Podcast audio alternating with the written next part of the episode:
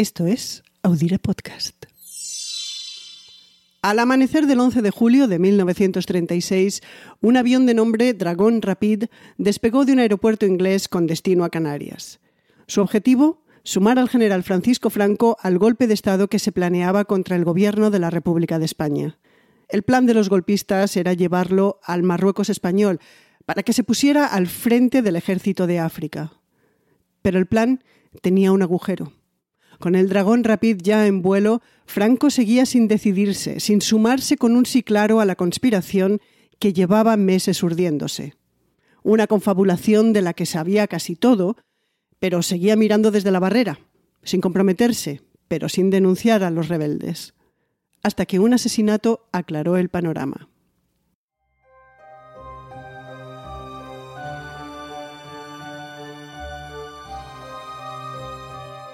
Hola, soy Ana Nieto. Bienvenidos una semana más a Calendario de Historias, una producción de Audire Podcast donde recordamos el pasado y nos preguntamos qué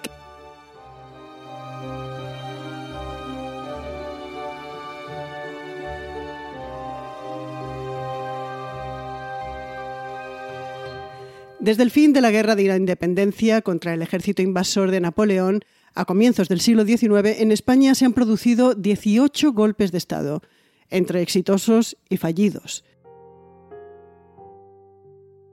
Algunos siguieron la fórmula de los pronunciamientos militares como el de Riego de 1820, que puso fin al reinado absolutista de Fernando VII. Otros adoptaron la forma de motín, como el de la Guardia Real del Palacio de la Granja de San Ildefonso, contra la reina regente María Cristina, y otros la de revolución, como sucedió con la huelga general revolucionaria de octubre de 1934. Cuando en febrero de 1936 el Frente Popular ganó las elecciones generales, una nueva conjura para derrocar al gobierno por la fuerza se puso inmediatamente en marcha.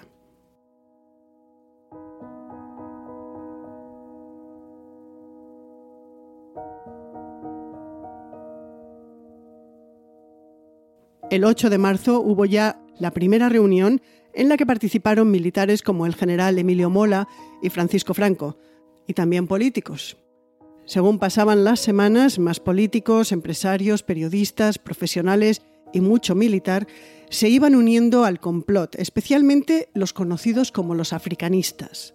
Esto es, oficiales que tenían en común ascensos meteóricos dentro del escalafón militar debido a las campañas en Marruecos, principalmente durante las guerras del Rif. Aunque la batuta en la organización correspondía a Mola, Sanjurjo, que de aquella se encontraba exiliado en Portugal, sería la cabeza visible del pronunciamiento. La razón era su enorme prestigio por haber dirigido el desembarco de Alucemas, que había puesto fin a la impopular guerra en Marruecos. También contaba a su favor que había sido director de los carabineros y de la Guardia Civil, por lo que contaba con buenos contactos en esos cuerpos. Y por supuesto, contaba con su personalidad. Tenía, a decir de los que le conocían, un carácter sociable y accesible. Una característica de gran valía en un complot donde muchos de los participantes exhibían exceso de testosterona. Pero entre uno de esos conspiradores del minuto uno para tumbar al gobierno salido de las urnas, faltaba uno de los africanistas de más renombre, Francisco Franco, el general más joven de Europa, conocido por su papel represor de la Revolución de Octubre del 34 en Asturias. Lo cierto es que sus compañeros de armas pronto le contactaron para incitarle a sumarse al golpe, y tuvo varias reuniones y conversaciones sobre ello. Pero el general Ferrolano no acababa de sumarse a la conspiración. No veía claro el triunfo, y en un par de ocasiones dijo que creía que de darse sería un golpe sangriento. Su indecisión seguía a pesar de que el gobierno presidido por Manuel Azaña le cesó como jefe del Estado Mayor y le destinó a Canarias, a un puesto que se consideraba como una degradación.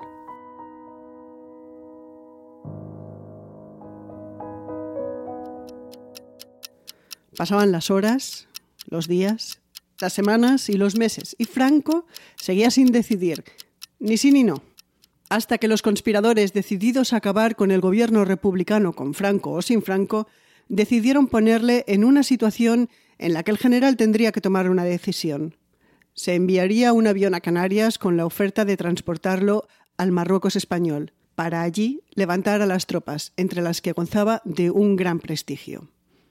Y ahí es cuando entra en escena el dragón Rapid.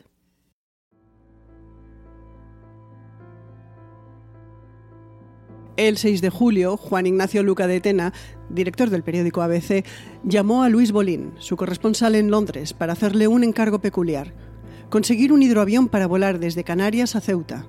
También le comunicó dónde retirar el dinero para la gestión, que procedía del banquero Juan March. A Bolín nadie le dice quién necesita el servicio, pero tonto no es, y llega a la conclusión de que es para Franco y que el golpe militar del que todo el mundo habla está muy cercano. Bolin, con la ayuda de dos amigos, un periodista inglés filonazi y Juan de la Cierva, el inventor del autogiro, se pone a cumplir el encargo. No consiguieron un hidroavión, pero sí un de Havilland bimotor modelo Dragon Rapid de siete plazas. A partir de ahí diseñaron las escalas para llegar desde Inglaterra a Canarias y buscaron una tripulación con la que no llamar la atención del gobierno de la República, el día 11 de julio, cuando despegan desde Inglaterra, viajan a bordo del Dragón Rapid, además de Bolín, un piloto, un mecánico y radiotelegrafista, pero también Hugh Pollard, un militar retirado, y su hija Diana, y una amiga de esta, de nombre Dorothy. El papel de Diana y Dorothy es hacerse pasar por rubias frívolas y tontas, la cobertura ideal para ocultar el verdadero fin del vuelo.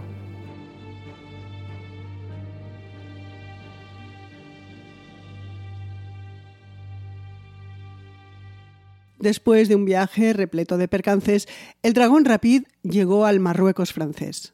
Franco todavía era renuente. En un mensaje en clave que decía geografía poco extensa, comunicaba que seguía sin sumarse al golpe, que un hervidero de rumores ya daban como inminente, sin embargo.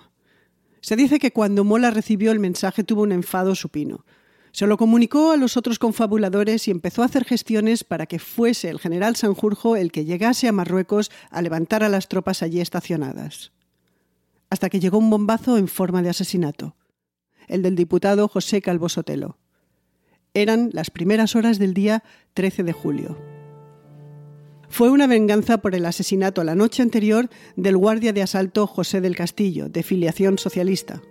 Cuatro pistoleros segaron su vida, los historiadores a día de hoy discuten si eran requetés o falangistas.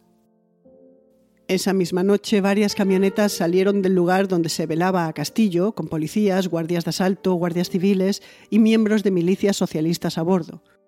Llevaban con ellos listas de falangistas a los que detener. Uno de los grupos se dio cuenta de que tenían equivocada la dirección del falangista que buscaban y ahí al momento decidieron detener en su lugar al líder de Renovación Española, pero no estaba en casa. Cambiaron de objetivo y se dirigieron al domicilio del líder de la CEDA, pero estaba de vacaciones. Ya era madrugada, cuando alguien recordó que por allí vivía el diputado de derechas José Calvo Sotelo. Él sí estaba en casa, con su esposa y sus hijos. Eso selló su destino. Según una de sus hijas, lo último que les dijo fue que les llamaría a no ser que uno de estos señores se me lleven para darme cuatro tiros, según sus propias palabras. Apenas minutos después, a escasos 200 metros de su casa, Calvo Sotelo estaba muerto. Le habían pegado dos tiros. Fue un asesinato que sacudió al país y que, según los historiadores, fue la gota que convirtió a Franco en un golpista. El propio día 13 comunicó su intención a los golpistas y comenzó a hacer planes para enviar a Francia a su esposa Carmen y a Nenuca, su única hija. A partir de ahí los acontecimientos se precipitaron. El Dragón Rapid llegó a Gran Canaria el día 15, sin Bolín a bordo. Se había quedado en el Marruecos francés por cuestiones de seguridad. Ya estaba el avión, pero faltaba Franco, que seguía en Tenerife. Llegaría a Gran Canaria con la excusa de asistir a un funeral y ahí ya era evidente que estaba en marcha una sublevación militar. Eran las 2 de la tarde del sábado 18 de julio de 1936 cuando Franco se subió al Dragón Rapid. Iba de paisano y se había afeitado el bigote. Cuando desembarcó en Tetuán lo hizo ya vistiendo el uniforme de general, ya tomando el control del ejército de África. Lo que pasó después ya se sabe. Franco, el último general de renombre en unirse a la confabulación, agarró el control de la sublevación. Al fin de la guerra civil, que dejó un país devastado, con miles de muertos, heridos, represaliados y exiliados, Franco ya controlaba España. El general ya era caudillo, y lo fue durante 38 años, hasta que se murió, viejo y enfermo, el 20 de noviembre de 1975. Pero esa ya es otra historia. Y en 1936, el año en el que comenzó la Guerra Civil Española, sucedieron también otros acontecimientos importantes. En el Reino Unido abdicó el rey Eduardo VII para casarse con la doblemente divorciada Wallis Simpson. En aquel momento el gobierno británico era muy consciente de que la estadounidense desplegaba simpatías hacia los nazis que eran, cuanto menos, preocupantes. Mientras en Berlín se celebraban los Juegos Olímpicos de Verano, presididos por Adolf Hitler. La estrella de los Juegos no fue, para su disgusto, un atleta ario, sino todo lo contrario, el afroamericano Jesse Owens, que se alzó con cuatro medallas de oro, pasando así a la historia del deporte. Y en Estados Unidos, Charles Chaplin escribió, dirigió y protagonizó la película muda Tiempos Modernos. Aunque es una película esencialmente muda, contiene escenas de audio. En una de ellas se escucha por primera vez a Chaplin en una película. Y terminamos el episodio de hoy con una cita del escritor estadounidense Henry Miller. Cada guerra es una destrucción del espíritu humano. Calendario de Historias es una producción de Audire Podcast. Esto es María Luz Rodríguez desde Urense y yo, Ana Nieto, desde Brooklyn. Volvemos la semana que viene. Hasta entonces, cuídense.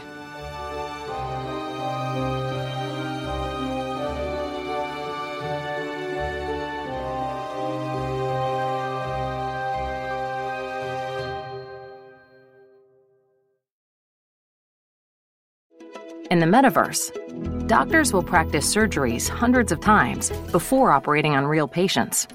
The metaverse may be virtual, but the impact will be real. Learn more at meta.com slash metaverse impact. Este 4 de julio. You're where you belong. Make us proud. Apúrate. Let's go. Y vive una de las mejores películas jamás hecha. Having any fun yet? Tom Cruise, Top Gun Maverick, clasificada PG-13.